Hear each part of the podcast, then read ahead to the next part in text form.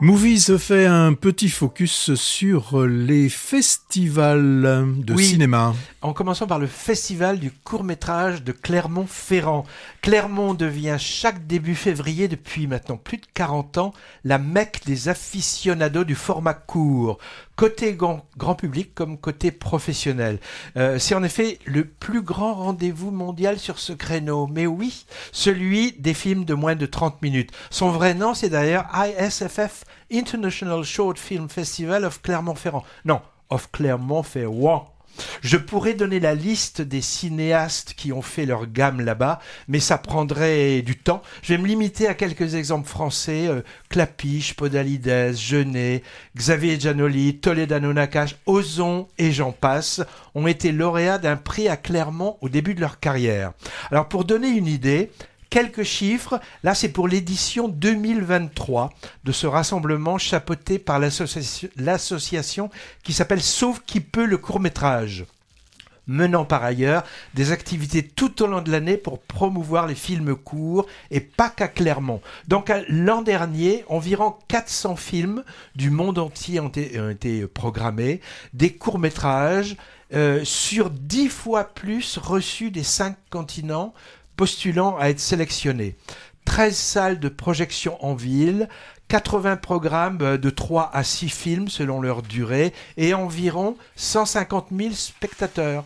L'audience n'a fait que croître depuis la création du festival en 78. Ça en fait le deuxième rassemblement français autour du ciné attirant le plus de participants après Cannes. Alors, alors cette année, pour la 46e édition, la voilure a été un peu réduite à cause d'un budget moindre, parce que les subventions allouées par le Conseil régional ont été divisées par deux, rien que ça, par les bons soins du président de la région Rhône-Alpes-Auvergne, Laurent Vauquiez. Alors, il y a bien eu des levées de boucliers hein, venant de l'industrie du cinéma et des médias, avec même des pétitions, car la pérennité de cette manifestation était menacée, mais avec peu d'effet. Alors, parallèlement au festival proprement dit destiné au public, il y a un grand marché du film court, réservé aux professionnels du monde entier dans ce secteur, bon, c'est-à-dire les réalisateurs, producteurs, acheteurs, distributeurs, diffuseurs. Ça veut dire pas mal de gens de la télé et d'Internet, puisque ce sont souvent les seuls débouchés de ce format rare sur le grand écran. Et les organisateurs d'autres festivals viennent aussi en repérage pour sélectionner leur future programmation, parce que la plupart des festivals classiques, c'est-à-dire de longs métrages, proposent des euh, sections euh, courts métrages. Alors au programme de Réjouissance cette année, je cite pas tout, juste un bref aperçu une sélection officielle fournie avec une centaine de films, avec plusieurs compétitions, dont celles des catégories nationales et internationales entre autres, une programmation spécifique jeune public, un focus réalisatrice européenne et une rétrospective thématique qui s'appelle Insoumise.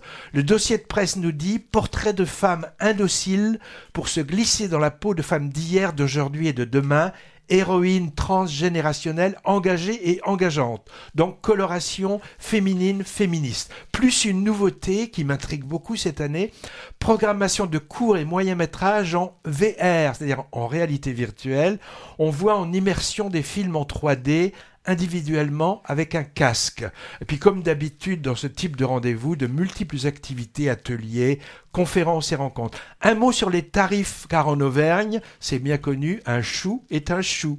Une séance, 4,50 euros. Mais carnet de 15 séances, 40 euros. Ça fait moins de 3 euros la séance.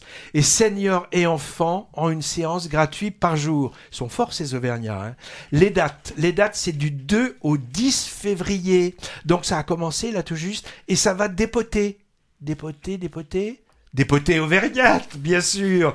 Euh, tu sais que euh, Movies va passer aux grosses têtes bientôt. Voir les détails en cliquant sur la belle affiche du festival de notre podcast. Movies y envoie une équipe de choc constituée de votre serviteur seulement, car Patrick n'est pas trop adepte des courts-métrages. Question court, il préfère regarder ceux de tennis. En tout cas, moi, je suis content de découvrir le festival du court-métrage de Clermont depuis que j'en entends parler sans y avoir mis les pieds.